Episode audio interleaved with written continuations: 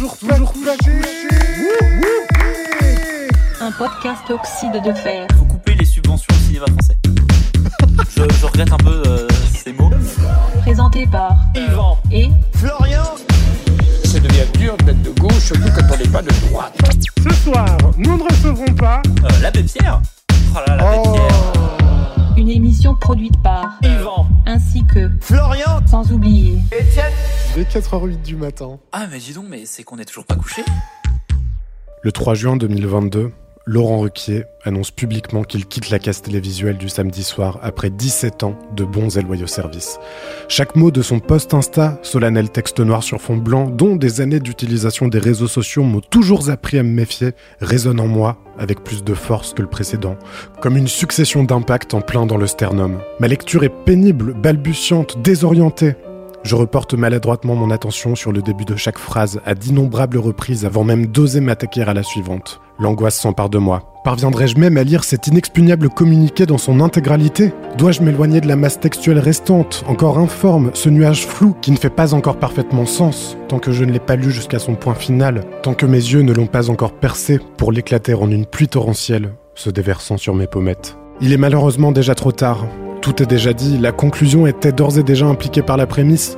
Laurent Ruquier ne sera plus présent à la télévision le samedi soir. Ça fait maintenant des années que je n'assistais plus fidèlement à ces rendez-vous, privilégiant les extraits Twitter, les interviews proprement découpées sur YouTube, allant parfois au maximum jusqu'à un replay occasionnel sur le site de France TV. J'ai joué le rôle générationnel de l'adolescent ingrat envers tout ce qui l'a précédé et constitué.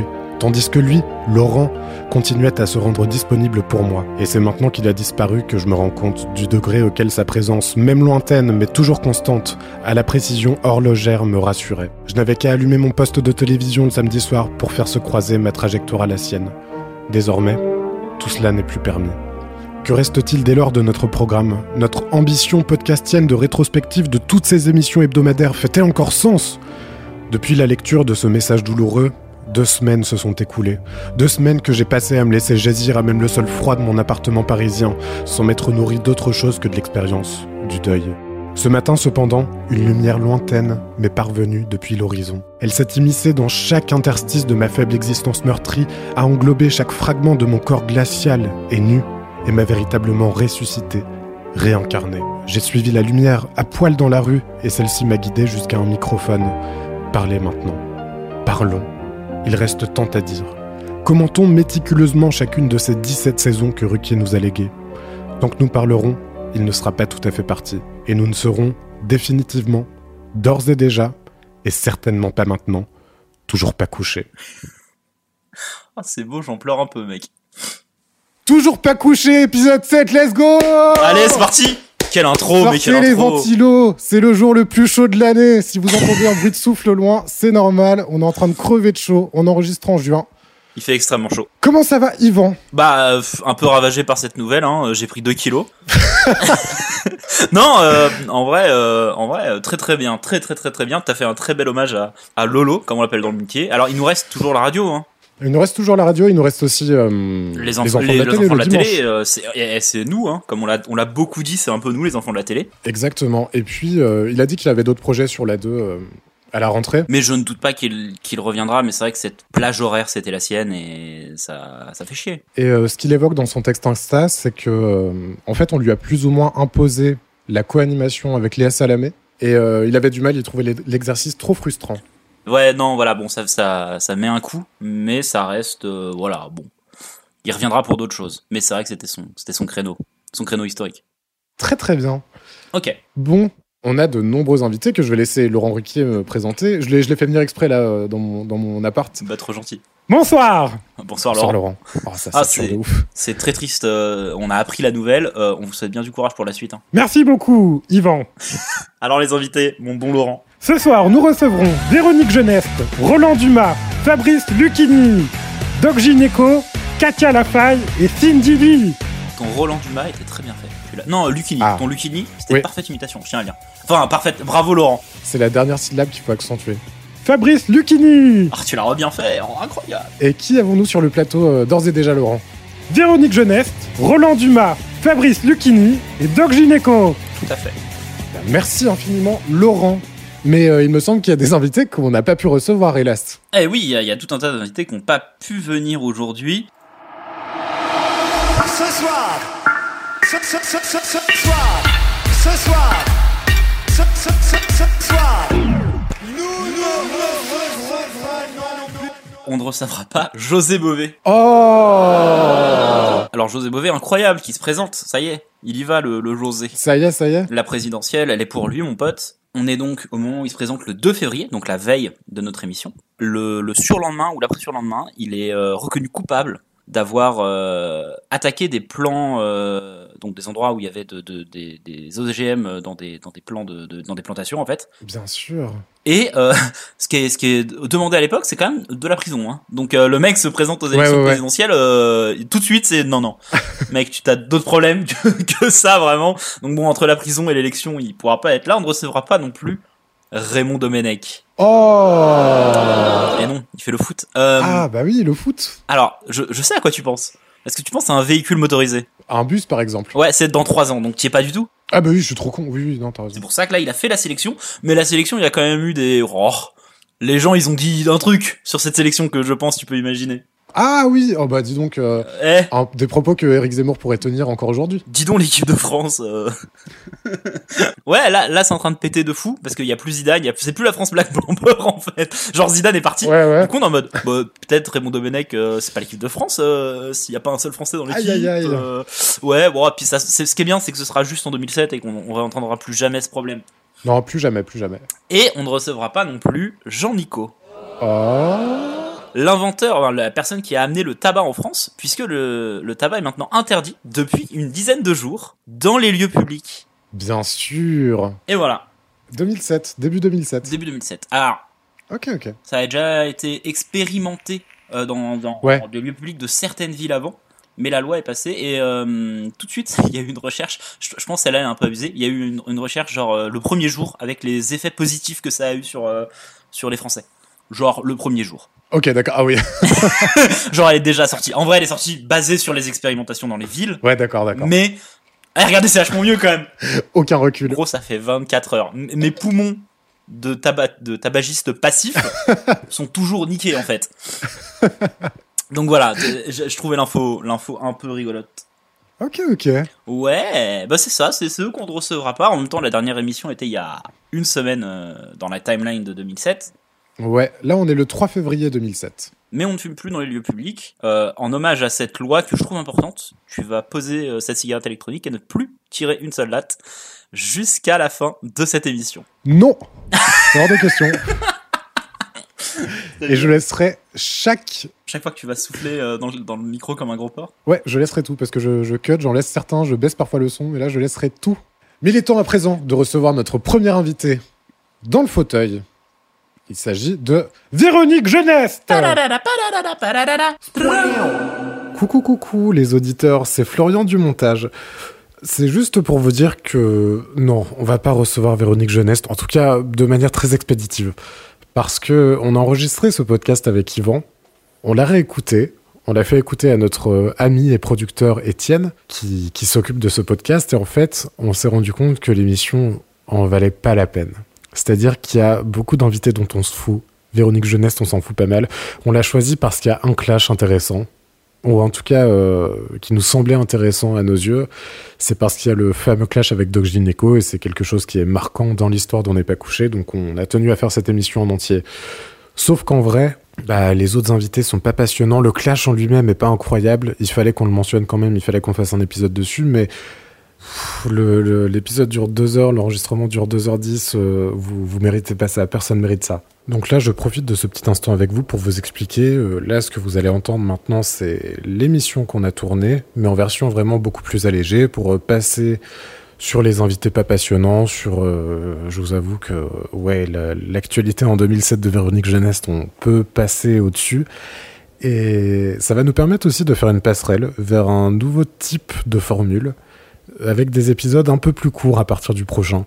Parce que euh, ça nous passionne de faire ça, évidemment. euh, on, adore Yvon et moi, et Étienne aussi adore travailler sur le projet, mais ça demande beaucoup, beaucoup de temps. Et si on veut sortir des émissions hebdo, bah, va falloir faire des choix, et notamment le choix d'éditorialiser un petit peu plus, de pas prendre des notes hyper méticuleuses sur tout ce qui se passe de manière très linéaire. Donc il y a des invités, des fois on va s'en foutre, on va passer outre. Ça va permettre de, prendre moins de temps à l'enregistrement, euh, moins de temps de recherche, moins de montage, parce que je vous avoue que j'en peux plus. Et, euh, comme on a envie que ça continue longtemps quand même, on a 17 saisons à commenter, et ben on va faire ça. On va partir idéalement. Je dis ça, mais s'il faut, ça va encore durer 1000 ans, mais vraiment idéalement sur des épisodes d'une heure trente, on s'est fixé un peu cette limite. Les six premiers sont très bien et durent longtemps, je les aime beaucoup, ils sont protéiformes, ça part dans tous les sens, c'est génial. Ça permet beaucoup de, lâcher prise et de bordel, et j'aime beaucoup ça, mais en vrai, je pense qu'on en est capable aussi en 1h30. Et ouais, ça va permettre de relâcher un peu la pression sur le montage et de pouvoir être régulier, de sortir des épisodes toutes les semaines.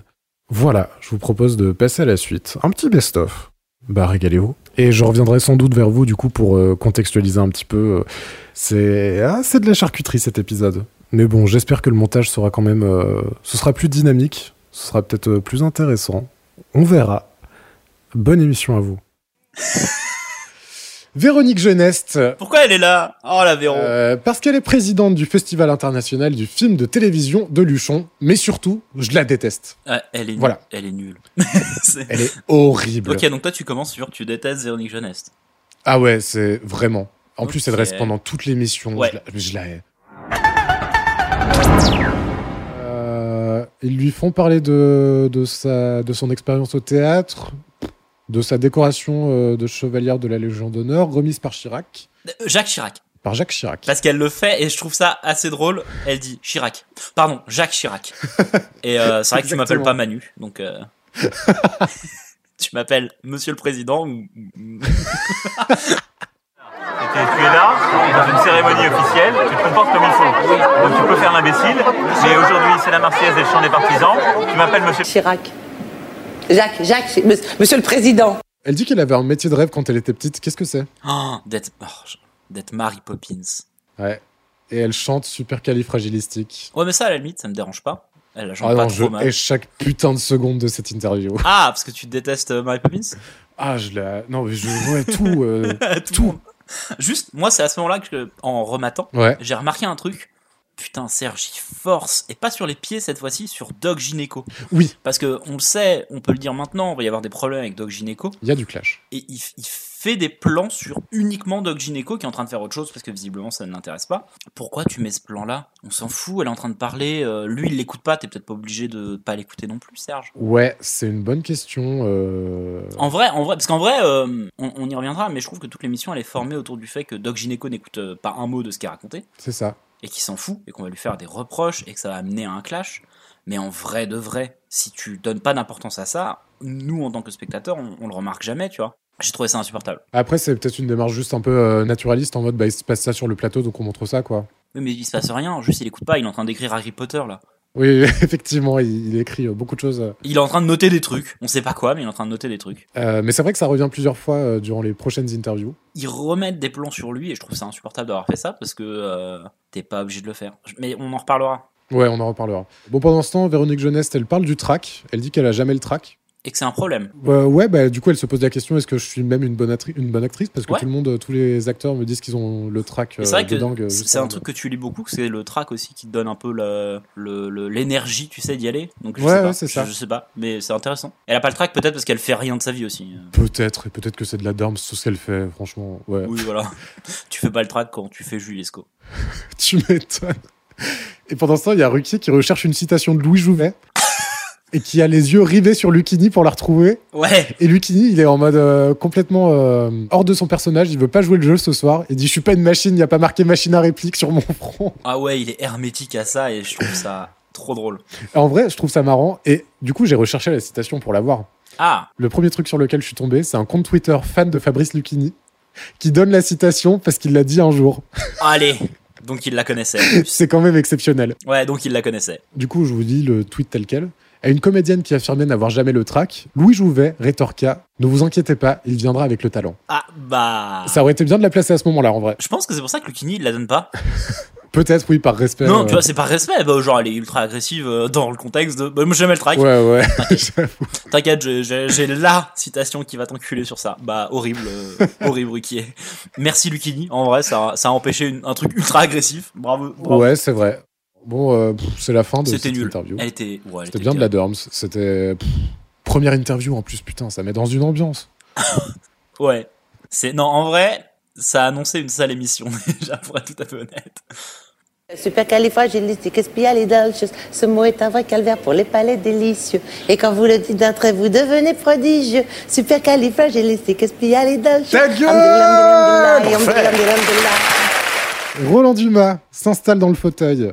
Oh là là. pff, Alors Roland Dumas déjà. Il sort un bon bouquin, hein. Oh ouais, 81-88. C'est c'est le titre du livre. Affaires étrangères, tome 1. 15 ans plus tard, le tome 2 n'est jamais sorti, hein, au passage. Oh bah, euh, et Roland Dumas n'est pas mort. Roland Dumas n'est pas mort, à l'époque, il avait 84 ans. Et on dirait qu'il en a 55. Ouais, non, c'est c'est incroyable. Et surtout, enfin, genre, il dit à un moment, euh, Ruquier lui dit, ah, vous avez été résistant. Et dans ma tête, c'est en mode, ouais, il avait 10 ans, tu vois. Il était étudiant, Oui, oui, exactement. genre, euh, à Paris. Insane. C'est ça, c'est ça. Et euh, ouais, donc aujourd'hui, il a 99 ans. Au moment de la diffusion du podcast, il en aura 100 si Dieu le veut. Et il est, euh, il est lourd, hein. Genre, auc- aucune ride. il a l'air Ouais, ouais, c'est incroyable. mille fois plus jeune que Polak. Mais oui.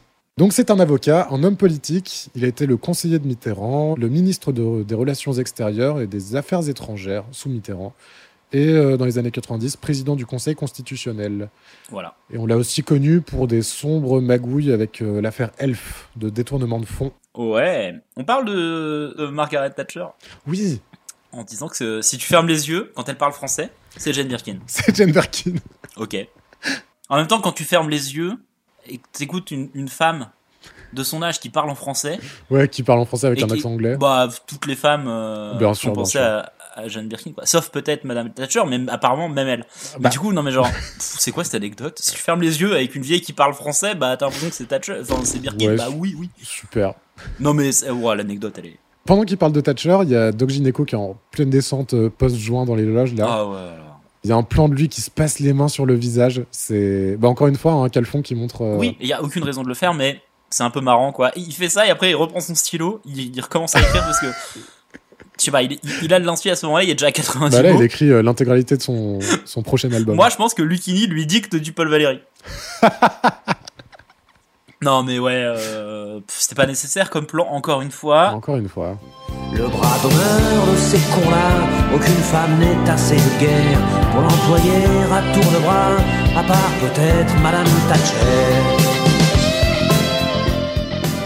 Euh, ça cut direct sur Zemmour et Polak qui arrivent. et vraiment, Zemmour, il met un tour de terrain à Polak. Il lui met un tour de piste entier. Il a le temps de s'asseoir, de se relever, de repartir pisser, de revenir, de dire ah, attendez, excusez-moi parce que j'ai oublié euh, genre mes lunettes dans les toilettes. Il y retourne, il revient.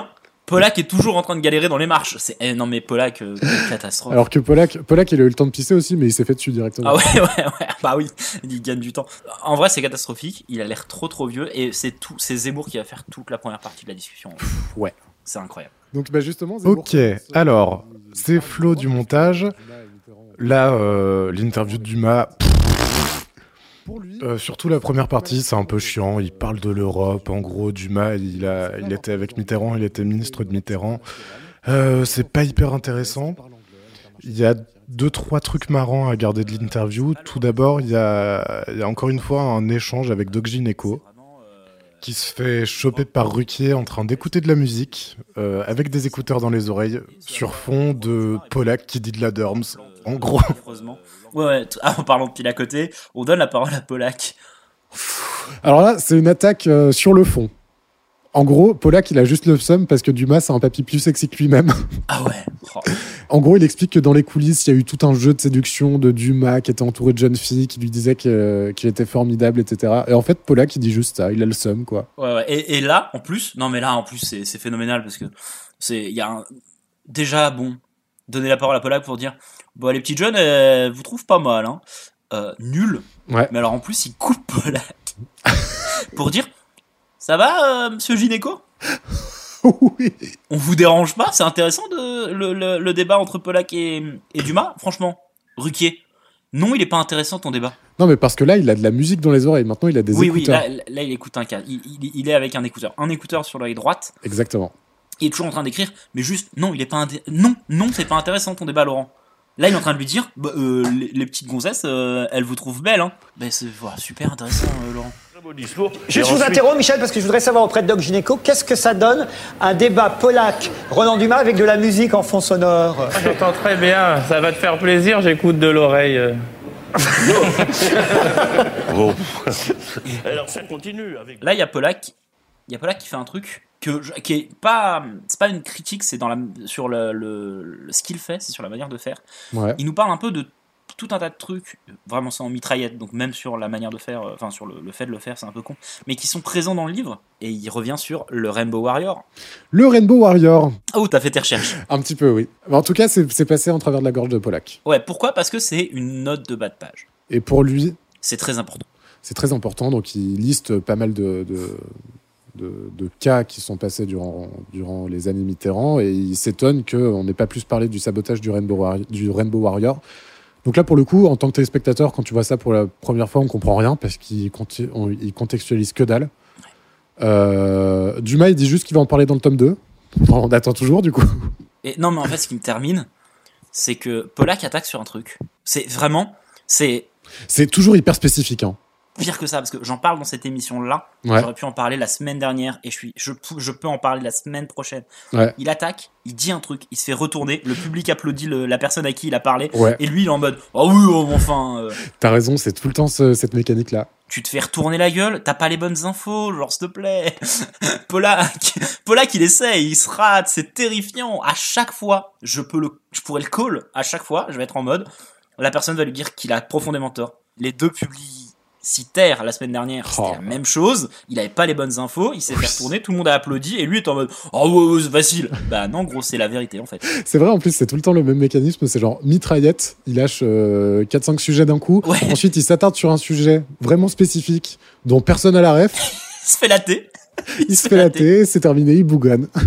non mais Donc là, c'est le Rainbow Warrior. ah ouais bah ah, on reste oh alors explique Donc du coup, c'était un navire de Greenpeace qui était à quai en Nouvelle-Zélande en 85 et qui était prêt à bloquer les essais nucléaires de la France euh, dans, le, dans le Pacifique. Et donc, c'est une opération des services secrets français qui ont saboté ce navire-là. Et cette opération a causé la mort d'un d'un des membres de l'équipage. En l'occurrence, il s'agit d'un photographe. Voilà. Mais voilà, on n'en sait pas vraiment plus. On ne sait pas le rôle de Dumas dans cette histoire. Visiblement, euh, on comprend que euh, il était au courant à l'époque et Polak aurait voulu qu'il en parle plus. Mais euh, ouais, euh, Polak, il s'attarde vraiment sur des trucs. euh, Bah, il Donc ça, c'était un point qui était un peu rigolo. Voilà, euh, Polak qui est inefficace, qui dit de la merde comme d'hab, toujours selon les mêmes bons procédés, et Doc Gineco qui écoute pas. euh, ça revient beaucoup dans le montage. euh, Il y a toujours des plans sur euh, Doc Gineco qui écoute pas, et ça annonce beaucoup de choses pour la suite. Et là maintenant, on va un petit peu parler des affaires, parce que Dumas est un peu un sale type.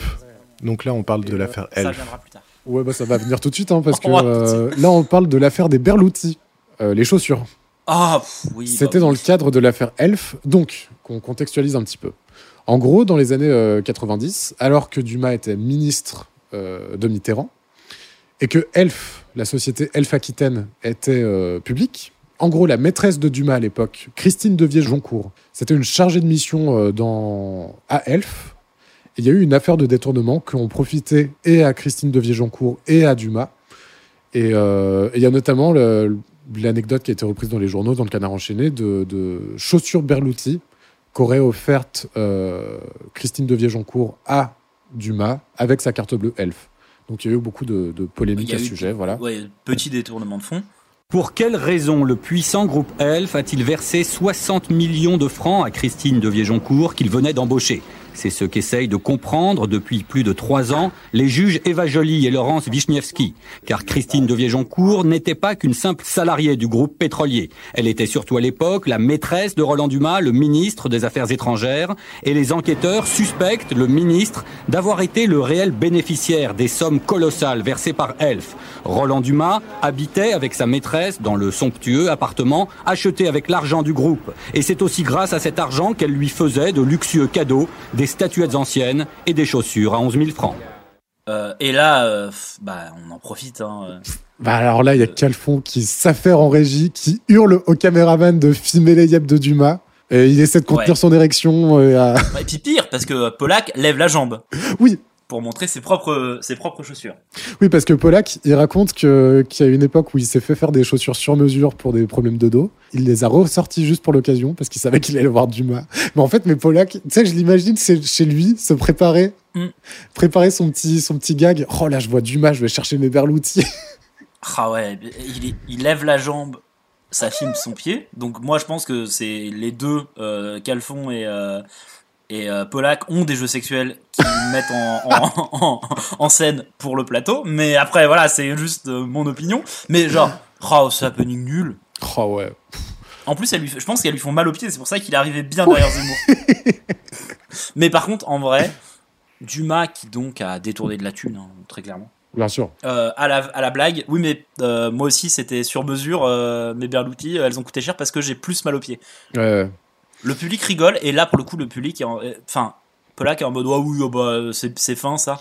Pour le coup, je suis plutôt d'accord avec Polak. Le mec, il a. Ouais. Sa, vanne, sa vanne à lui était nulle si tu veux, mais le, mec a vraiment piqué des thunes et euh, il s'en sort avec une pirouette vanne nulle. euh, Ouais. euh, je suis avec toi, Michel, finalement. Je pense qu'il a plus rien à prouver parce que dans, ce, dans le cadre de cette affaire-là, il n'a pas été déclaré coupable. Oui. Il s'en est sorti habilement. Et du coup, là, il s'en sort juste avec un bon mot. Et puis voilà quoi. Il, a, Oui, il oui. sent qu'il a plus besoin de se défendre par rapport à ça. Ouais, mais il est un peu en j'en foutre, hein, euh, Dumas. Un peu, un peu, ouais. Euh, donc là, il y a Kelfon qui reprend ses moyens, qui, qui essaie de, de se calmer et de, bah, de faire euh, ce qu'il sait faire de mieux. Donc quand c'est pas filmer des pieds, là, visiblement ce soir, c'est filmer le doc gynéco. Qui est toujours affairé à écrire. hein. Ruquier lui demande euh, encore, ça vous intéresse la politique maintenant que vous êtes en politique? Euh, Je vous mets l'extrait parce qu'on peut pas retranscrire la, la concision et la minutie du propos de Doc Gynéco. Doc Gynéco, ça vous intéresse, vous maintenant qui êtes dans la politique, la politique étrangère, est-ce que ça vous passionne? Euh, Celle de Monsieur Dumas, ouais. Je, il a, euh, vous l'avez beaucoup euh, enfin, évoqué des affaires, mais les siennes, ces affaires étrangères, parfois ont pu être bien, j'espère. Bon, euh, merci Roland. Euh, tu peux t'asseoir dans le fauteuil. On va passer maintenant à l'interview de Fabrice Lucchini. Juste, il s'assoit où, Roland Dumas? Bonne question. Il s'assoit pas. euh, il équilibre pas les forces en s'asseyant à côté de Polak et Zemmour. Ouais. Parce que Véronique Jeunesse se déplace là-bas. Du coup, il se retrouve à côté de Gynéco. Ah oui, ah oui, oui, oui, bien sûr, bien sûr. Tout de suite, avant même que ça commence, euh, Lucchini a le temps de dire trois mots. Ouais. Il y a Gynéco et Dumas qui se font reprendre parce qu'ils discutent derrière. Encore une fois, ils sont en train de parler de bouffe avec leur micro euh, complètement ouvert. Ils Ouais, se font ouais. surprendre. Et- mais ça dure longtemps. hein. Il y a 10 bonnes secondes où tout le monde arrête de, pa- de parler sur le plateau parce qu'il y a les deux cons qui, qui font du bruit. En vrai, je pense que c'est un peu téléphoné. Je pense qu'en régie, ils ouvrent le micro exprès pour, euh, Oui. pour euh, forcer le trait. Oui, oui. Et du coup, ouais, ils parlent de bouffe. Ils disent Ah ouais, euh, t'as déjà goûté végétarien, machin. Ils font leur petit. Et Lucchini, qui, qui est pas acerbe vis-à-vis du fait qu'on l'écoute pas, il est en mode eh, niquez les potes, c'est sur la caméra, on vous a vu. Et puis ça reprend. C'est ça. Donc, pourquoi reçoit-on Fabrice Lucchini ce soir? Oh, euh, parce qu'il a un spectacle. Un spectacle carte blanche Fabrice Lucchini au théâtre Paris-Villette. Donc c'est un récital littéraire avec du Valéry, du Barthes, ouais, des textes écrits par lui aussi, des histoires personnelles, plein de choses. Voilà. Et, et on parle de sa carrière en disant tout de suite, bah vous avez joué la beauté alors que vous êtes moche. Ouais. je, je- je trouve ça un peu agressif. En gros, il jouait dans Perceval le Gallois, donc il jouait le rôle d'un chevalier euh, beau. Perceval. Et à l'époque, il était persuadé qu'il était laid. Et en fait, le fait de jouer dans ce film, ça l'a rendu, à ses yeux euh, lui-même, beau. Ouais. Et il y a un extrait de lui. Il y a un extrait de lui qui parle justement de son rapport à la beauté dans le cadre de ce film euh, en 79, dans un resto aux côtés d'Ariel Dombal, qui est aussi dans le film. qui est jeune. Ouais, il a quasiment la même tête. Il parle exactement de la même manière, c'est assez euh, incroyable. Ouais. Mais au retour plateau, il fait pas de commentaires. Il dit vraiment euh, sans commentaires. Il est, pour l'instant, il est calme. Il joue pas le rôle du show. euh. Non, il fait pas, il fait pas le Lucchini. Et du coup, c'est intéressant. On apprend par contre, alors là, il a un magnifique euh, croisement de trajectoire que Fabrice Lucchini a joué dans un téléfilm réalisé, écrit par Michel Pollack, Ouais. et qu'il a vécu deux mois avec lui dans la même maison. Ouais. Il y a, y tout de suite une vanne qui se forme dans l'esprit de tout le monde. Oui, bien sûr. Euh, il l'a fait en parlant d'une sodomie de deux mois. Bien sûr. Parce que Lucchini. Mais euh, ouais, c'est assez incroyable. Il dit que Polak est incroyable. Ouais, et que c'est un vrai réalisateur. Il l'a même euh, humainement euh, sorti d'affaires parce que c'était une période difficile selon lui à l'époque. Et euh, j'ai trouvé le pitch du film de Pollack. Oh Jean-Pierre fait du porte-à-porte pour vendre des assurances. Jean-Pierre, c'est Lucchini. Bah oui. Il attend avec impatience les vacances d'été qu'il doit passer avec sa compagne au bord de la mer, mais à quelques jours du départ, la grand-mère de celle-ci se casse le col du fémur et elle doit aller l'aider à Tourcoing. Affligé par la perspective de ses vacances, Jean-Pierre décide de partir seul en stop, sans autre but que celui des conducteurs qu'il croisera.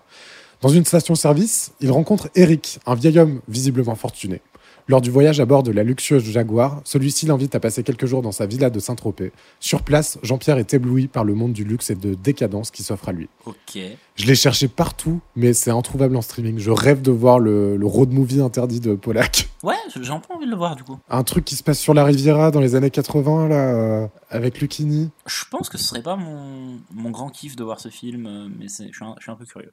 Je suis un peu curieux. Et là, il se passe un truc parce que. Il y a un très bel échange. Ah, vas-y. Ah, moi j'ai un très bel échange euh, hyper représentatif de ce qu'est l'émission pour moi, et hyper intéressant parce qu'on en parle depuis un moment. Il y a Lucchini qui est en train de se lâcher de plus en plus, euh, et il parle de Pollack, donc il continue sur Pollack et sur, euh, il commente sa manière d'être dans l'émission parce que visiblement il regarde. Oui, ok. Et il part euh, dans sa traditionnelle lecture, les gens de gauche, les gens de droite, machin. C'est vrai qu'il fait souvent ça. On le connaît beaucoup pour, pour faire ce genre d'analyse quand il est interviewé. Et du coup, bah, en fait, il commente le fait que, euh, que le duo est un peu euh, déstructuré, que Zemmour, euh, des fois, il, est, il dit des trucs de gauche, que des fois, c'est Pollack euh, qui, est, qui est hyper à droite, machin. Et Pollack répond que non, en fait, euh, il, a, il a jamais été autant de gauche parce que il reçoit beaucoup d'invités de droite et du coup, il se met dans, dans ce rôle-là. Dans la position d'un homme de gauche. C'est ça, c'est pas flagrant. Et que si il faisait venir des hommes de gauche, il serait beaucoup plus à droite. Ouais. Mais euh, ouais, effectivement, il dit ça et il dit aussi que euh, parfois Zemmour, qui est un homme de droite, euh, éclate des, des pauvres types de droite euh, qui, qui sont invités et tout. Euh, c'est pas flagrant de ce qu'on en a vu nous, C'est pas flagrant non plus, ouais. mais euh, non, mais surtout, euh, il a, il, il est, il est dithyrambique sur le duo en disant vous avez vraiment un duo dément. Un duo dément. Mais gros, non. Qu'est-ce que tu fais, Fabrice? À Ouais. de ce moment-là, j'ai arrêté l'écouter en fait. Je suis en mode. Bah surtout que là, euh, là c'est bon, il s'est lâché. Maintenant, il cite du Nietzsche. Euh, là, c'est. Oui, oui, il parle, il, il parle, voilà, il parle pour parler là pour le coup et euh, Là, il lui aura fallu une petite demi-heure de, de démarrage, mais maintenant. de chauffe. il s'est il s'est senti en confiance, mais ouais, dramatique euh, de dire que Zemmour et Pollack euh, marchent bien quoi. Alors, ouais. Non, mais il a beaucoup vu l'émission par contre. Ça Ouais, se voit ça, qu'il a beaucoup ouais, ouais. vu l'émission. Et surtout, en fait, sa, sa lecture gauche-droite euh, qu'il fait là dans cette émission, ça instaure un peu un ton. Et à partir de ce moment-là, tout le monde dans l'émission va penser que en ces termes. En, en- en vrai, euh, Lucchini, euh, juste c'est une pierre à l'édifice. Oui. Euh, et en parlant de, de pierre à l'édifice, on fait venir Mustapha. Moustapha El Atrassi qui vient pour son petit tour de table des invités. Alors la dernière fois qu'on l'avait vu, on l'avait trouvé un peu moins incisif par rapport à d'habitude. On Oui. s'était dit peut-être qu'ils ont un peu recadré euh, le ton. euh, on va voir si c'est toujours le cas. Bon, déjà, Véronique Jeunesse, oh, bah, je me suis bien branlé. hein. voilà, c'était la vanne. En fait, son angle de toujours draguer les meufs qui sont sur le plateau, bah, déjà c'est lourd, mais le risque c'est que bah, un jour euh, il y aura une seule meuf sur le plateau et ce sera Véronique Jeunesse. non, mais en vrai, c'est tout le temps la même. En vrai, non, c'est incro- c'est incroyable. Si c'est une meuf jeune, il la drague parce qu'elle est bonne. Si c'est une meuf qui est un peu plus âgée, quand j'étais petit, je me branlais vachement. ouais, ouais, ouais, c'est ça. Voilà, c'est The End. Non, euh, vous m'avez fait bien aimer les flics, mais euh, j'ai arrêté d'espérer quand j'ai compris que j'avais une chance sur deux de tomber sur Navarro. Bon, ok. Super. Oh, non, là, il y a un truc incroyable. Il se fait que sa vanne par Zemmour. Ouais, Donc euh, ouais. la vanne, c'est quand on regarde trop les téléfilms policiers, on a tendance à croire que les Arabes ils sont bons qu'à voler des autoradios. Et Zemmour qui rétorque directement, ils volent aussi des mobilettes. Voilà, et c'était la vanne en fait, alors qu'il vole aussi des et dire d'autres trucs. Et, et, euh, et euh, Mustapha qui termine par. Mais la seule différence, c'est que moi, c'était une vanne, quoi. Ouais, c'est ça. en vrai, il pouvait que réagir comme ça. C'était. Ah ouais, ouais. C'était, c'était bien. Bon, ça passe. euh, il fait des vannes sur Juma et tout, on s'en fout. Ouais, on s'en fout. On arrive au vrai truc intéressant. Il passe à Doc Gineco. Donc on se dit, ok, il va, faire, il va continuer son tour de table, il va faire deux, trois blagues. Il dit, euh, il parle du fait qu'il est un peu lent, qu'il s'exprime lentement, machin. Euh, Ouais. Il dit, je connais le- l'ancien Doc Gineco, le rappeur du ghetto. Maintenant, vous avez votre carte à UMP. Vous êtes très lent, mais il y a un truc pour lequel vous avez été extrêmement rapide, c'est votre retournement de veste. Celle-là, déjà. Celle-là, elle fout un froid sur le plateau. Ah ouais, c'est, c'est, tu sens, euh, tu sens le vivier à Clash là qui, qui, qui, qui est en train de fourmiller quoi. Non mais c'est et déjà tu l'entends, tu l'entends euh, de, de, de ah, directement tu l'entends, t'es en mode ça sort du cadre de l'humoriste euh, de, du du plateau. Ouais, ouais. Mais si c'est que celle-là, t'es en mode putain celle-là elle était vraiment acerbe. Le reste ça passe, tu vois. Sauf que bah ça, Sauf ça va pas s'arrêter là. Il prend un peu la chronique pour prétexte pour s'attaquer personnellement à Doc Gineco. Ouais ouais. Sur un sujet en particulier, sur une phrase en particulier qu'il a prononcée sur les jeunes de banlieue. Ouais. Alors j'ai retrouvé la phrase complète qu'il a prononcée Ah, moi aussi. sur les jeunes de banlieue à Marseille pendant les- l'université d'été de l'UMP en 2006. Moi aussi je l'ai. Bah, on peut la faire en chœur. 3, 4. Les banlieusards, c'est des clowns. Ils, sont, choqués d'avoir entendu, racaille et karcher quand, tous les jours entre eux, ils s'insultent. Ouais, elle est compliquée. Enlève-moi. Enlève-moi. Je garde tout. Je mets de la réverb. Je mets nos deux voix de chaque côté. Bon, ça c'est le début de la vanne. Je vous trouve un peu dur de traiter tous les euh, gens et cités de clowns. La vraie vanne, c'était faut pas oublier que c'est eux qui achètent vos disques. Ouais. Enfin, quand vous en vendiez. Sauf, Sauf qu'elle ne passera jamais. en fait, ok, il est dans une sorte de ton bizarre, à la fois oral, où il commence un semblant de discours parce qu'il a envie d'argumenter sur ce sujet, et en même temps, il recale une blague écrite. Et donc la blague de euh, les banlieusards ont acheté vos disques quand, quand on vendait encore, elle était écrite, c'est évident, mais, il la ressort genre une minute plus tard. Oui, parce qu'en fait c'est sa réponse et qui, et qui peut la placer. C'est ça. Et du coup, c'est Pouah, Ah. dramatique. Non, Et déjà, déjà, il développe son propos par rapport à la phrase de, de Doc Gineco. Et il s'adresse à lui, il lui dit Excuse-moi, tu m'écoutes? Ouais. Oh, bizarre l'ambiance. hein. Là, voilà, un peu plus que bizarre. Et tu vois, on va revenir sur tout ce qui s'est passé avant, maintenant. Ouais. Tous les trucs où j'ai dit, ouais, mais là et tout. Parce que c'est cette phrase, eh, dis donc, tu m'écoutes, qui implique tout le reste. En fait, c'est pour justifier cette phrase de Mustapha. Parce que cette phrase, hors contexte, elle est ultra agressive. Ouais. Excuse-moi, tu m'écoutes, passer du vouvoiement au tutoiement. Et en fait, j'ai trouvé une phrase de Catherine Barma. Oh, enfoiré. Tu l'avais aussi? T'as regardé Le Parisien 2006 Bon, bah, tu 2007. m'en demandes beaucoup, mais. Non, 2009. En gros, ce qu'elle dit, c'est que Doc Gineco euh, avait passé plusieurs coups de téléphone en quittant le plateau, avait pas écouté, avait fait plein de conneries euh, avant ça. Il avait ses écouteurs et tout. Et en fait, tu sens que ça a énervé tout le monde sur le plateau. Et à force d'être ignoré, Mustapha est devenu agressif. Il l'a regretté ensuite. Ouais, voilà. Mais il a clairement manqué de recul. Euh, Doc Gineco provoquait tout le monde depuis son arrivée en écoutant son iPod, en passant des coups de fil. Et voilà. Voilà. Tu vois, genre, t'es en mode, tout ce qu'ils ont mis avant, c'est pour justifier ce moment où Mustapha vraiment pète un câble et perd son calme et sort de son rôle complètement en disant, Eh, excuse-moi, tu m'écoutes. Sauf que du coup, toute l'émission est beaucoup trop à charge, je trouve, sur Doc Gineco. Ok, ok. En fait, tu, tu, tu justifies tout. Ça se sent que c'est une justification de montrer bien en gros que c'est c'est euh, c'est ça. Visiblement, tout le monde était un peu énervé avant puisque Ruquier lui fait la remarque Ouais. d'avoir les écouteurs, etc., etc. Et c'est en fait c'est juste pour justifier le fait qu'ils ne sont pas acharnés entre guillemets sur Doc Gineco, mais sur le fait que Doc Gineco était bien en tort. Sauf que ça commence directement chez Véronique Jeuneste. Sur la première interview, avant qu'il commence à mettre ses écouteurs. Du coup, tu sais, tu mets déjà des extraits de lui en train de faire autre, autre chose. Mais en vrai, si tu mets des extraits de n'importe qui, ils sont en train de faire autre chose. Il y, a des, il y a des invités qui partent pisser tout le temps, juste tu fais pas un plan sur eux. Il y, a des, il y a des invités qui discutent entre eux, juste t'ouvres pas leur micro. Tu vois, genre, il y a plein de trucs comme ça. Ouais. Et je, je trouve que c'est juste parce que Mustapha est, est sorti de son rôle. Il a été très agressif, euh, je trouve, dans sa manière de dire genre, bah, excuse-moi, tu m'écoutes, parce que je suis en train de te parler en- quand même, euh, etc., etc. Et que, bah, si tu laisses juste ça, tu passes pour un con, quoi. Si les gens ont pas le contexte. Donc tu rajoutes le contexte, sauf que t'en mets un peu trop, quoi. Pour vraiment dire, c'est pas de notre faute. Du coup, tu penses que tu penses qu'ils ont presque remonté l'émission a posteriori en mettant les plans où il fallait quand il fallait euh, Ah bah je pense qu'il était en mode là, ça c'est une des fois où il a déconné, mets-le. Ça c'est une des fois où il écoutait pas, mets-le. Ça c'est une des fois. Mais bien sûr, bah il les aurait pas mis sinon en fait. Pourquoi tu mets ça? Qu'est-ce que est-ce que c'est intéressant de montrer un plan de deux secondes de Doc Gineco en train de dessiner une bite sur un bout de papier? Parce que c'est le perso, je sais pas. Ouais mais le perso tu lui tu lui donnes sa place quand il est quand il est là. C'est comme s'il y avait Lucini qui écoutait pas et qui lisait du Valérie, tu vois. Je pense que ça vaut un plan. Un plan. Là ils en ils en mettent 3 4 pendant Dumas et hum, avant, tu vois. Je sais pas. Ouais, je sais pas. Je comprends l'idée du montage à charge, mais je peux pas m'empêcher de penser que si s'est passé ça, bah fallait le montrer.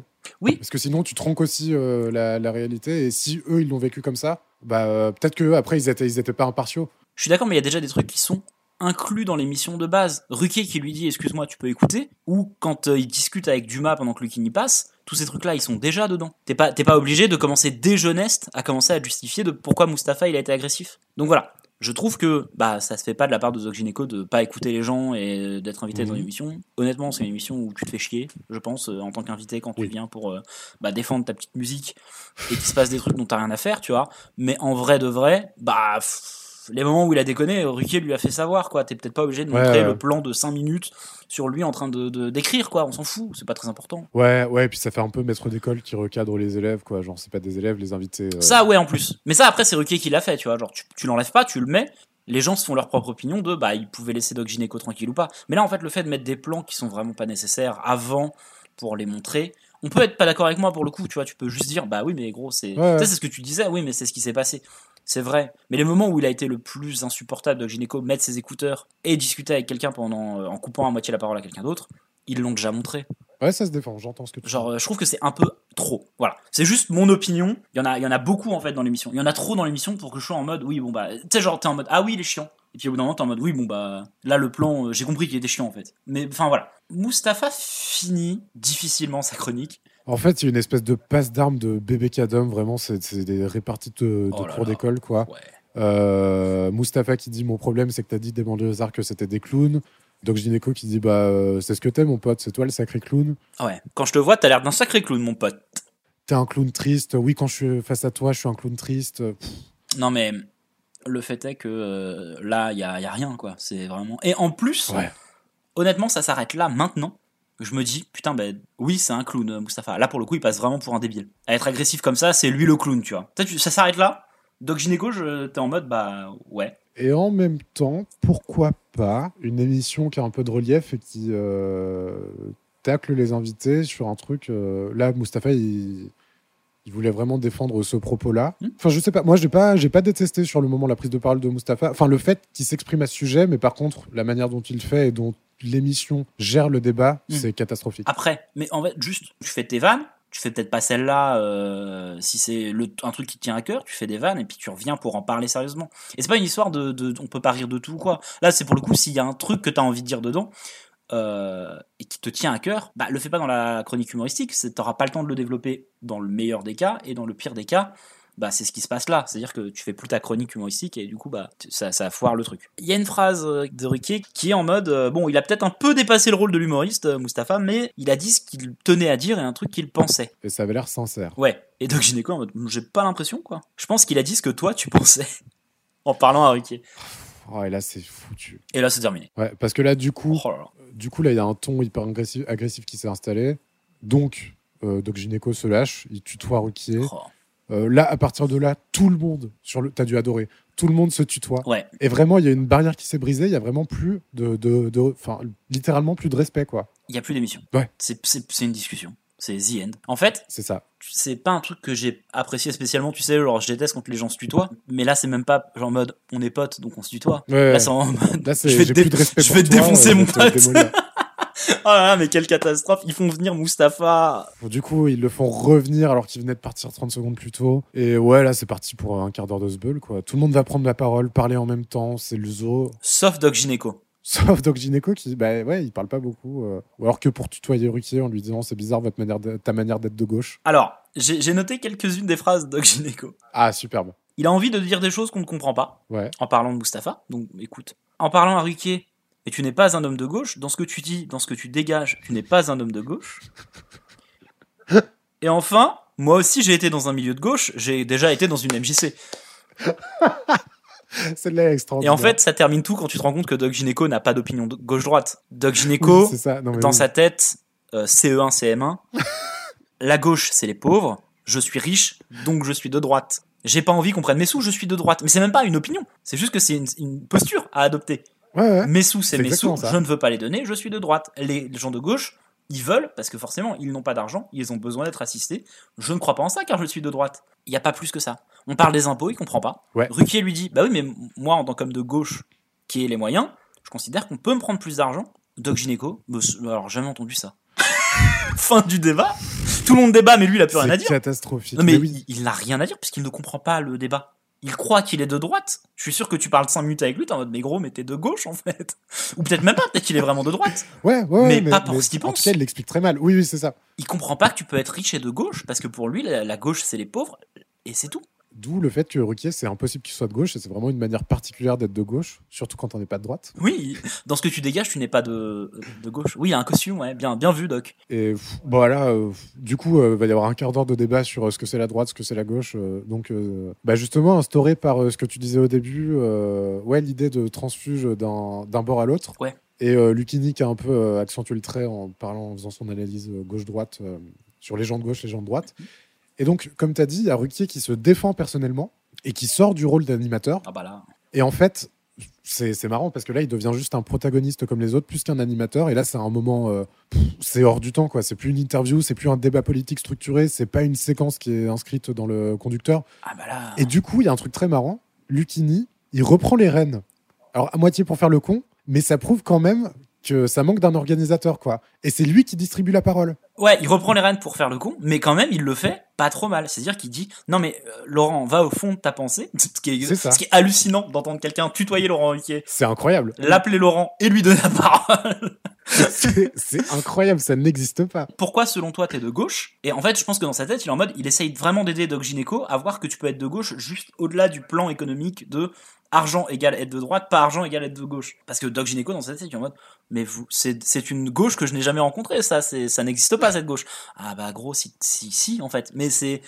Il y a presque pire que ça, c'est-à-dire qu'il y a Véronique Jeuneste qui Oh. prend la parole pour dire. Je comprends pas cette, je comprends pas cette posture de dire que si t'es de banlieue, t'es forcément de gauche. Ce qu'elle pense faire, c'est aider Gynéco en disant que lui, mais juste, c'est ce que dit Doc Gynéco. Mais Oui, non, mais oui, en fait. Mais les- ils disent plus ou moins la même chose, mais ils se comprennent pas. Ah non, mais personne ne s'écoute, c'est, incroyable. Et surtout, Doc Gynéco n'a, ne comprend pas ce débat. Parce que c'est une posture pour lui d'être de droite, je pense que. Comme ce serait une posture d'être de gauche, en fait. Et euh, c'est catastrophique. Euh, je connais les milieux de gauche, j'ai été dans une MJC.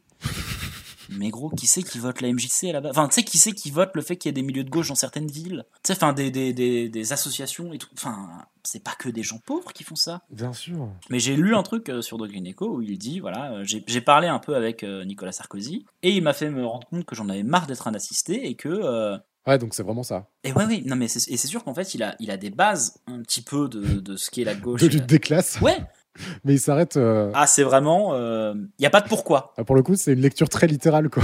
Non, mais il y a, oui, il n'y a pas de pourquoi. C'est gauche, pas argent, vouloir argent. Droite, argent, vouloir garder argent. Mais surtout, c'est brut de décoffrage, quoi. Mais parce que, mais parce que, bah, pff, c'est pas son métier, il est pas politicien. On l'invite pour un livre et tout, mais, mais après, c'est, c'est, Après, c'est lui aussi qui sort ce bouquin. c'est son unique faute. C'est son unique faute, euh, parce que il est, mais, et puis, alors, en vrai, je sais pas, parce qu'au-delà de ça, il a peut-être des vraies opinions politiques que là, il a pas défendu parce qu'il n'en avait plus rien à, bout- à, fa- à abattre. Parce qu'il a l'air vraiment gavé, tu vois. Il a, il a pas l'air de vouloir en, en parler et tout. Mais il y a quand même ce truc où Polak est le seul à parler du bouquin. Ouais. Oh, et là, gros. Ah, euh, d'ailleurs, il a des choses à en dire. hein, donc, euh, il est pas content parce que le livre est une merde. Et en plus, il été écrit par sept euh, écrivains fantômes, Ouais. ghostwriters, dont deux qu'il connaît personnellement, qui sont d'extrême droite. Et là, le plan. Donc, c'est un plan sur Polak. Et là, Oui. à droite de Polak, tu vois une main, la main de Zemmour, qui essaie de s'emparer du livre et de le récupérer pour savoir qui c'est ces deux personnes d'extrême Ah ouais, droite. fais voir C'est incroyable. Alors, il dit le livre est illisible. Donc déjà, il y, a- Ouais. il y a deux des co-auteurs qui sont d'extrême droite. Et là, il lit une, une phrase. Tu l'as? Hein? Ah, je l'ai. Tu, tu... Alors, gros, euh, les guerres forment le caractère, elles forment la pensée des peuples. Oh, mais c'est un taré. Et là, il y a une phrase, mais mec, Oh. la réponse, la réponse, parce que donc cette phrase-là qui est en mode, là, ce que tu es en train de dire, euh, Doc Gynéco, c'est que la guerre, ça va, c'est pas trop mal. Euh, Doc Gynéco n'a pas lu son livre, ne l'a pas écrit, mais surtout Non. ne l'a pas lu, parce qu'il connaît pas cette phrase. Il dit à Polak, mais je savais que vous étiez malade, mais là, c'est la phase terminale. Quoi? Bah, déjà, c'est juste violent gratos. En plus, euh, ça n'a aucun sens. C'est pas une réponse. Non. Et gros, c'était beau, en fait. Est-ce qu'il a compris au moins, Doc Gynéco, que c'était lui qui avait écrit ça? C'est. C'est affligeant, là, en vrai, c'est. euh, Et juste là, le, le public fait un. Oh. Ouais. Y a pas, c'est pas un bout, c'est pas un des applaudissements, c'est pas un truc qui a été lancé par le, le chauffeur de salle. C'est juste que dans la salle, il y a un silence et t'entends juste quelques personnes faire. Oh. Ah putain, quelle horreur. Pourtant, euh, Dieu sait que nous. euh, Bah, j'ai pas eu un, amour euh, violent pour Polak, Mais juste là, il est en train de chialer, quoi. Là, il se met à pleurer. En vrai, ouais, c'est limite, quoi. Il- Et non, il, il se met pas à pleurer, mais ça se voit qu'il a l'air aux yeux et il, il ne parle plus, quoi. Il est en mode, oh non, mais là, euh, je, je sors de ça, quoi. Insane. Les gens ne savent pas trop que Polak est malade. Ouais, en plus, il y a ça. Mais là, mais gros, mais Doc Gynéco, quoi. Et puis, mais là, mais c'est ce que je disais, il n'y a plus de respect, il n'y a plus aucune décence, ça attaque personnellement. euh. Il y a Polak qui répond quand même euh, sur le moment, euh, bah ça c'est une sacrée réponse, de toute façon t'as pas écrit ton livre, tu sais pas ce que t'as mis dedans, ce que tu disais. Quoi, Ouais, ouais. Mais, mais ce qui est vrai, sans doute vrai, parce que là, mais cette agression. En fait, Doc Gynéco, il est pas là pour défendre son, truc, il est là pour foutre la merde, je pense. Je pense que ça l'a gavé au bout de 10 minutes, il était en mode euh, j'en ai plus rien à foutre. Mais je pense qu'il aurait été, je pense qu'il aurait pas été capable de défendre euh, ses opinions de toute façon. Sincèrement, tu vois, je le pense sincèrement. Je, pense qu'il n'a pas de, je pense que ses opinions politiques, elles sont pas ultra développées, ou en tout cas beaucoup moins qu'il n'a l'air de, le penser, beaucoup moins que ce que tout le monde a l'air de lui donner euh, comme, réserve dans la salle en essayant d'ouvrir le dialogue. Lui, il a pas envie de dialoguer. Et là, enfin, et puis putain, insulter un mec qui, qui, en, non quoi, genre juste non.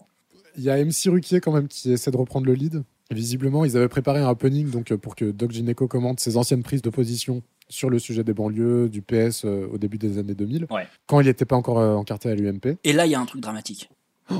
Bah là, il ressortent une phrase, Ah oui, c'est laquelle? Une phrase de, de Doc Gineco en 2001 ou 2002 qui dit Un ministre de l'Intérieur qui s'attaque aux gens du voyage ou aux clochards, c'est carrément clownesque. Oui, ben oui. Et de- il s'en défend pas. Il est en mode oui. Non, non, il dit euh, oui, euh, non, il dit j'étais en erreur, peut-être que j'étais mal informé à l'époque. Euh, je savais pas que Sarkozy s'en prenait, enfin, on m'avait dit que Sarkozy s'en prenait aux clochards ou aux gens du voyage, je l'ai cru, donc j'ai dit ça. euh. Mais il y a pire que ça, gros. Moi, il y a une phrase qui m'a plus choqué. Parce qu'elle est sortie de son contexte et il est piégé par ça. Enfin, il se fait avoir. Il y a une phrase où ça dit J'aime bien Jospin. Ah oui. Il est honnête. Je trouve qu'il a plus de cœur que de tactique. Oui. Ce qui veut dire, moi, je la comprends comme ça. Il s'y prend mal. Exactement. Il, est honnête et il, il met du cœur à l'ouvrage. Mais juste, il est pas très bon dans ce qu'il fait. Il est en mode, je peut-être je me trompe. J'ai pu aussi dire du bien de Lionel Jospin. Gros, c'est pas dire, c'est pas, enfin, c'est dire du bien. Non, mais oui, il est con, il se comprend même pas en fait. Mais, Mais non, c'est pas dire du mal de Jospin non plus, mais c'est juste pas dire du bien de Jospin, ça. C'est juste dire, le gars est honnête et je l'apprécie en tant que personne, mais il est pas très bon dans ce qu'il fait. C'est même pas politique en plus. Enfin, c'est même pas politique. C'est même pas sur des opinions politiques. Et il se défend en mode, oh oui, j'ai pu. Bah après, ça m'arrive aussi de dire du bien de Jospin. C'est, il est, il est pas dans la conversation, quoi. C'est vraiment. euh, Ouais. Bon, après, il y a une prise de parole de Zemmour qui. Donc, lui, sa posture, c'est d'essayer de prendre de la hauteur sur le débat euh, qu'il qualifie de vaseux Ouais, bah. euh, sur la gauche et la droite. Ah.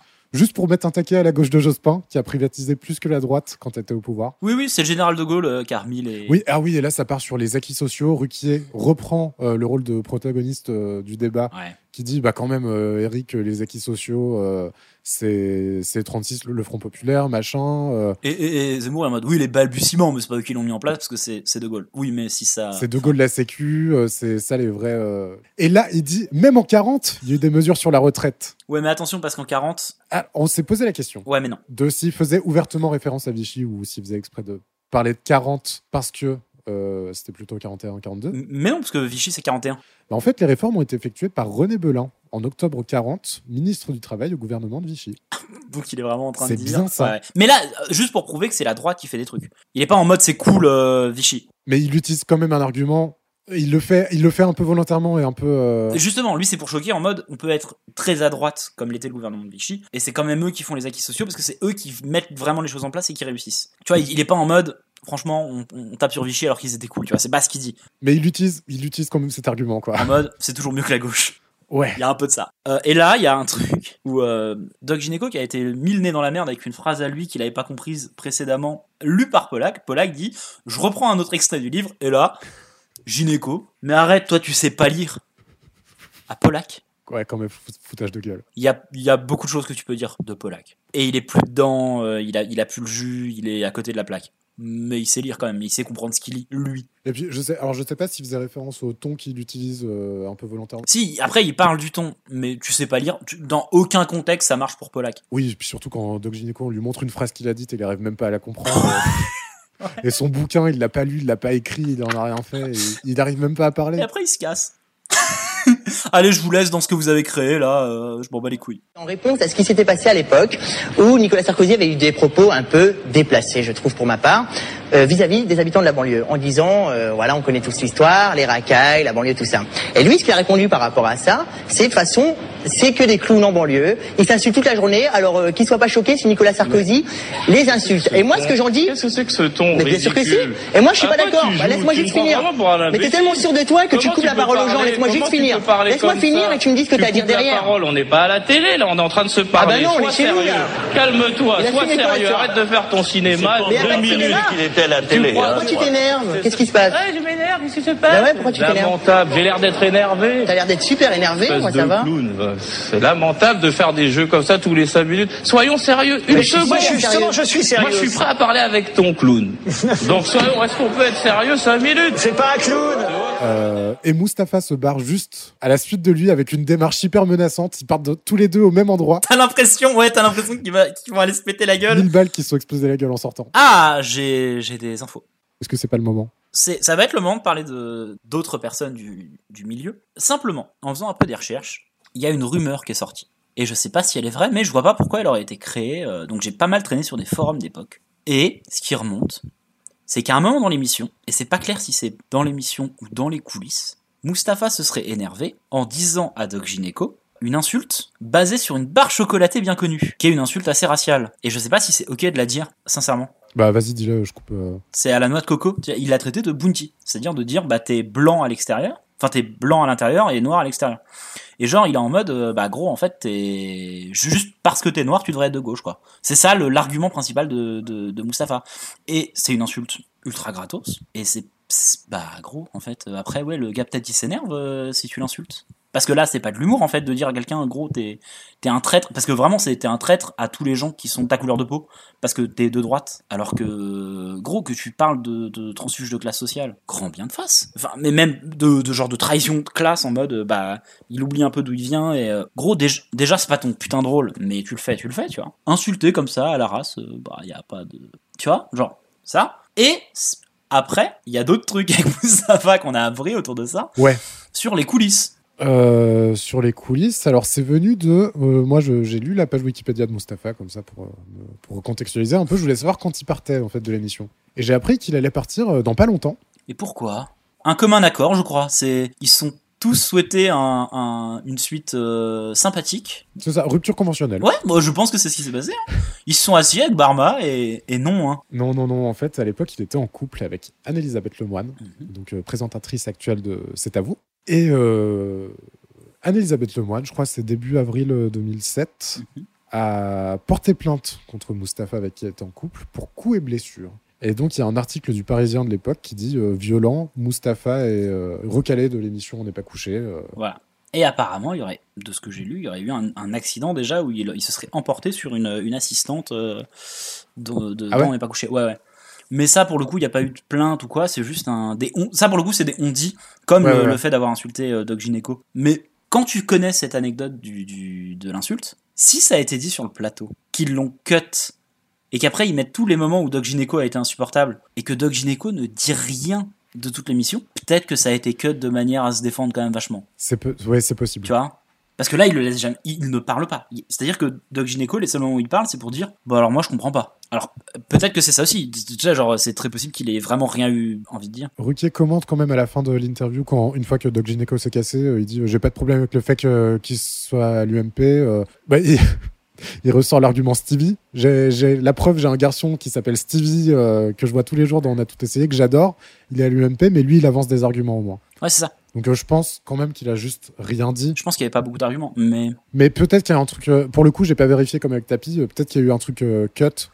C'est c'est un peu cut. Il y a des cuts. Mais je sais pas pourquoi. Ce serait pas improbable. Mais tu vois, s'il y a eu une insulte en plein milieu et qu'ils se sont vraiment pris la tête, ou que ça a été fait en coulisses, tu te dis, bah ouais, l'émission, l'émission, il y a un, un mec qui est dans leur équipe à eux, tu vois. Donc, euh, quelle est ton opinion là-dessus? Sur quoi? Sur. euh, sur, euh, sur tout ce qui vient de se passer là, est-ce que tu trouves que c'était légitime de mettre ça dans l'émission? Bon, déjà, on n'a pas choisi cette, euh, cette émission pour rien. C'est parce que c'est emblématique de l'émission et parce que cette émission a été jonchée de moments comme ça. Ouais, et c'est de la poubelle. Hein On est obligé de les prendre en compte. Moi, je donne mon avis si tu veux, c'est de la poubelle. Moi, je, euh, c'est des objets télévisuels euh, cultes bah, qui existent de toute façon, donc on est obligé de les commenter. Et oui, ils auraient peut-être pas dû exister, pas sous cette forme-là. On aurait aimé euh, des choses plus nuancées, des, des, des réflexions sur le fond, et ça n'a pas été le cas. Ouais. En toute diplomatie. Ouais, ouais, moi je trouve que c'est de la poubelle et qu'en fait tout, tout n'est qu'un prétexte pour faire passer quelqu'un pour un con. Genre, ils l'ont invité pour ça, si on est tout à fait honnête. C'était parce que regardez, c'est Doc Gineco qui dit de la merde euh, sur le, le clivage gauche-droite. Il a sorti un livre. Tout le monde sait que c'est pas lui qui l'a écrit. Du coup, c'est juste pour le foot dans la merde. Et bah ouais, mais lui, ce qui- le dernier truc qu'il dit avant de dire je me casse, c'est Je vous laisse dans la merde que vous avez créée. ouais, enfin, moi je vais vous laisser en fait, entre vous. Et pourquoi il dit ça? Mais parce que lui, ce qu'il voulait faire, c'est fait en fait. Il est venu, il a, interrom- il a interrompu l'humoriste, il a pas parlé de son livre, tout ce qu'il a dit, c'est bah vous aurez qu'à le lire pour vous faire votre propre avis. Je serai d'accord avec lui quand il sera d'accord avec moi, en mode je m'en fous. Et à la fin, il dit la vérité en mode bah voilà, bah très bien, je vous laisse dans la merde que vous avez créée, je me casse. Je... Il est pas rentré dans le jeu en fait. Du coup, oui, ça existe comme comme la vidéo elle existe, tu veux. L'objet télévisuel, il a existé. Sincèrement, euh, ça, il, coupait l'intégralité du truc. euh, C'était pas. Non, je pense qu'il pouvait pas couper. Après, le truc, c'est que là, on regarde ça avec euh, 15 ans de recul. euh, mais à l'époque, c'était hebdomadaire, ça parlait de l'actualité, c'était des invités qui étaient, euh, qui étaient dans l'actualité. Doc Gineco, ses, ses dernières prises de parole, c'était que sur l'UMP, que sur Sarkozy. Donc ça avait un intérêt de l'inviter. Mais Doc Gineco, c'est. Tu sais combien il a fait son album juste avant? Euh, 2000. 2000 copies vendues. Ce n'est plus un artiste. Il n'existe plus. Tu l'invites parce que il a fait un peu de bruit. Juste pour te foutre de sa gueule. Quel est l'intérêt? Je sais pas. Non, justement, ça, ça, son, actualité à ce moment-là, bah, c'était le bouquin et c'était ses prises de position sur l'UMP, Sarkozy, machin. Et je comprends l'intérêt de l'inviter pour commenter. Peut-être qu'à la base, c'était juste ça l'intention. Après, après, moi, j'ai quand même envie de soutenir un peu le côté non consensuel. Sans dire de chier sur un invité de A à Z, mais de pouvoir un peu lui rentrer dedans et d'être un peu critique et de pas. De pouvoir un peu lui rentrer dedans, je suis d'accord. Mais là, il n'y a pas de réponse puisqu'il n'a rien à dire. Il a rien à défendre. C'est pas lui qui a écrit le livre. Mais après, c'est son problème aussi. Je sais pas. Après, pourquoi pas dénoncer la mascarade de. Parce que moi, enfin, c'est vrai qu'on n'entend plus ce discours là aujourd'hui de les politiques écrivent jamais leur bouquin, personne n'écrit jamais son bouquin. Tu l'entends plus. Alors que c'est toujours autant le cas. Mais j'aime bien, il y a quand même un côté de moi qui aime bien le fait que Pollack rappelle ça systématiquement et dénonce un peu euh, la, la mascarade et le jeu de dupe euh, qu'il y a euh, et prennent pas les téléspectateurs pour des cons. Bah oui, mais là. Enfin. Oui, d'accord, mais là tu n'invites Doc Gineco que pour faire ça du coup. C'est ah tiens, il a pas lu, il a pas écrit son bouquin, il n'a rien à raconter. Bah, tu lui donnes une chance de se défendre quand même. Parce que peut-être qu'il a, peut-être qu'il avait des trucs à dire vu qu'il a pris euh, position sur tel et tel sujet. euh. Il était déjà invité sur d'autres plateaux télé euh, à Ouais. l'époque et il avait rien à dire non Après, plus. je suis d'accord. Après, je suis d'accord qu'il y a clairement un truc. C'est aussi juste pour faire du buzz et pour faire du spectacle. Ouais, mais ju- juste, ça me va quand au moins la personne qui est en face, tu vois, elle a des trucs à dire. Là, même pas. Doc Gineco, j'ai l'impression qu'il y avait un semblant de tentative de débat constructif, même s'il s'est rien passé de tout ça. Quand ils font venir Mustapha, vraiment, l'idée c'est vas-y Mustapha, défonce-le. Je sais pas. Alors, je sais pas, vu que Catherine Barma a dit qu'il s'était emporté après, vu que Ruquier a dit qu'il aurait pas dû sortir du rôle d'humoriste, je me demande à quel point c'est juste Mustapha qui a euh, envenimé le truc en prenant personnellement euh, cette position-là et en sortant un peu de son cadre et à quel point ça a foutu le sbeul après quoi mais en, en soi c'est une enfin là euh, c'est une très mauvaise émission Oui, c'était horrible c'est- c'était horrible à regarder on l'a regardé euh, deux trois fois chacun on avait envie de C'est dramatique. tabasser les burnes Mais euh, ouais, je pense que le vrai faux pas, c'était d'inviter Doc Gineco sans avoir les, les épaules pour le faire en fait. C'est juste qu'ils se sont lancés dans un truc où c'était mort dès le début. C'était impossible de gérer ça comme il fallait. Enfin si, c'était sans doute possible, mais pas quand Doc Gineco il y va comme ça. Il n'aura pas la, le comportement et la posture de quelqu'un qui veut répondre à vos questions en fait.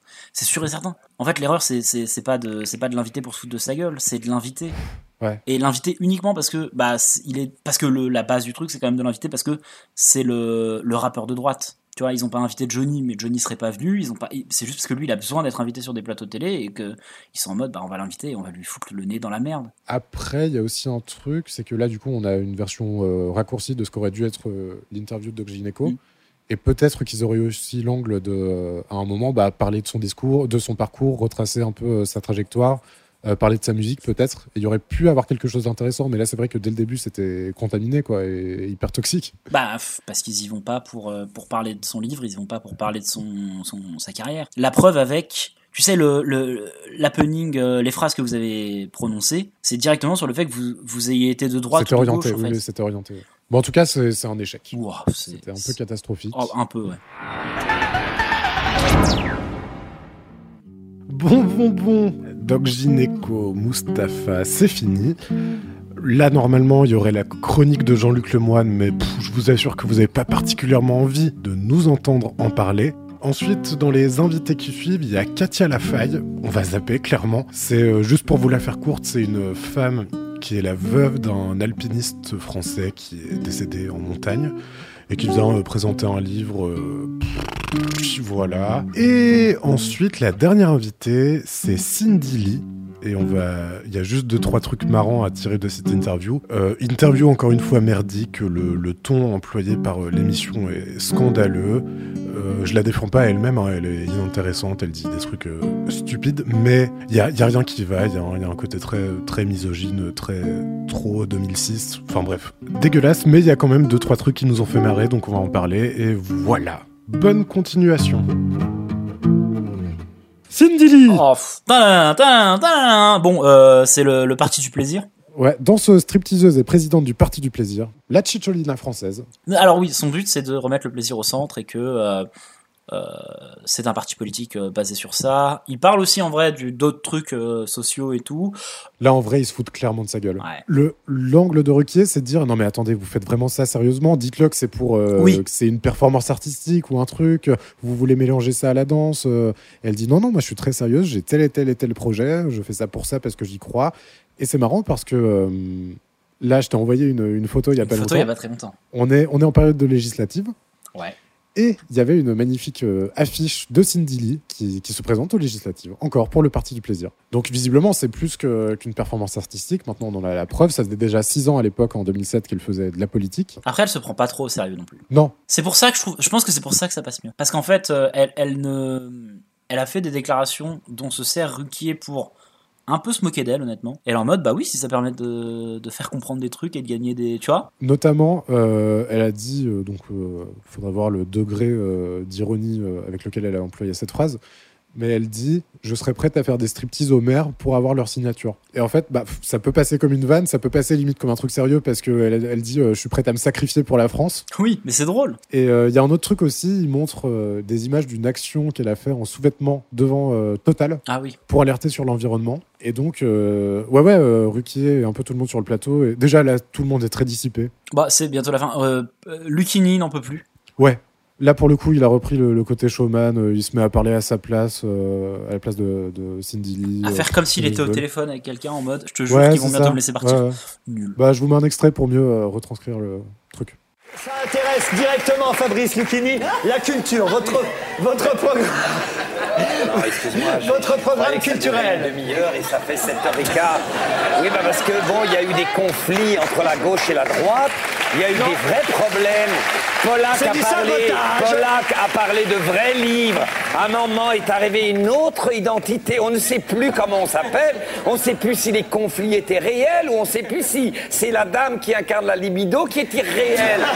On ne sait plus ce qui se Oh non, passe. c'est pas la Moi, je venais pour Molière. Tu comprends je, je venais pour Molière et j'essayais avec. Mais il est, il est très tard. On est là depuis 9h20. Bah donc ultra irrespectueux, insultant envers Cindy Lee, à qui vraiment on fait comprendre, c'est pas qu'on n'a pas le temps, c'est qu'on s'en branle. Ouais, puis voilà quoi, on parle vite fait de ses prises de position et ce, ce pourquoi elle est. Donc euh, elle est pour euh, l'emploi pour tous, un toit pour chacun, la tolérance, la lutte contre la malbouffe, euh, notamment taxation réduite pour les produits bio, donc pourquoi pas. Ouais. Et après, ça part plus sur euh, une sexualité épanouie, éducation sexuelle pour les adultes, et pour les plus jeunes, cours de séduction et de confiance. Et, et là, Ruquier se tourne vers euh, Roland Dumas. Ah, vous serez d'accord avec elle? Création d'une armée européenne. elle ratisse très large. Putain, j'avais pas fait gaffe. Bah écoute,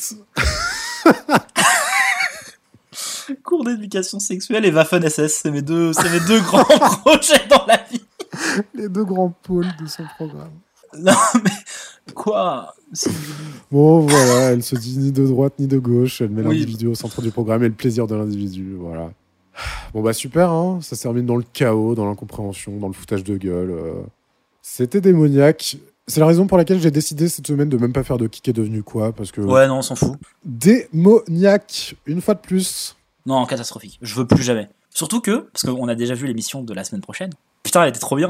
Donc, euh, je spoil direct. Bah ouais, ouais, non, mais carrément. Elle était, elle était bien mieux. euh. On va, on va juste citer les, les- les invités de la prochaine émission pour donner envie de, de nous écouter la semaine prochaine. Ah ouais. Alors, il y aura Sea Girls, un groupe de, de- de jeunes femmes qui font de la musique. Ah, tu commences par. euh, Ouais. Ah, je prends le- le- l'ordre Wikipédia. Ok. Renard Neur. J'en ai plus aucun souvenir. Renard. ok. Ouais. Richard Boranger. Voilà. Nathalie Getliff, on s'en fout. Non, c'est trop intéressant. Par contre là, MC Jean Gabin, Oh oui. Gérard Depardieu, Oh. Nathalie Baye et Christiane Taubira. Là, l'enchaînement est incroyable. Ouais, franchement. Euh, on l'a déjà vu, donc on sait qu'elle est bien, l'émission. On va avoir du bien à en dire en plus dans la manière dont elle est faite. Oui. C'est ouais, vraiment, c'est l'antithèse totale de ce qu'on vient de voir là, de la catastrophe nulle qu'on vient de voir là. Ouais. Euh, Ah, seul truc que j'ai à garder de cette émission aussi, c'est que Ah. quand il y a moins d'invités, qu'est-ce que c'est agréable? Bah non. Non mais là, ouf.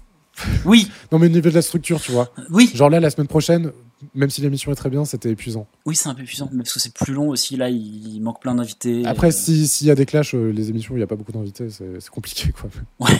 Non, mais euh, catastrophique. De, euh, vraiment, il n'y a rien à sauver de cette émission. Non, vraiment rien. C'est nul. Moi, je prie pour vous. Je prie pour que là, vous soyez à la fin de cette émission, de T'es toujours pas couché, et que ça dure moins d'une heure et demie. très, très content d'entendre ça au montage et oui, ça dure moins d'une heure et demie, j'ai réussi mon montage. Yes. Sincèrement, si t'arrives à enlever, parce que là, nous, on parle depuis 2h16, ça ne mérite pas autant. Ouais, ouais, clairement. Elle mérite pas, elle mérite pas qu'on en parle et elle mérite pas que vous, les auditeurs, entendiez cette merde. Merci à tous. Merci beaucoup Yvan d'avoir participé à cette émission avec moi. Ah, Une nouvelle fois. C'était la septième, on se retrouve la semaine prochaine pour la huitième. Et euh, bah, d'ici là, euh, prenez soin de vous et prenez soin du rock'n'roll. Exactement. Et on est bah, dé- définitivement toujours pas couché. hein. Non, on reste éveillé. Toujours vivant, toujours debout. Allez, ciao, bonsoir. Ciao, bonsoir. Oh, elle est inécoutable, gros. Inécoutable, gros. Inécoutable, gros. Inécoutable, gros.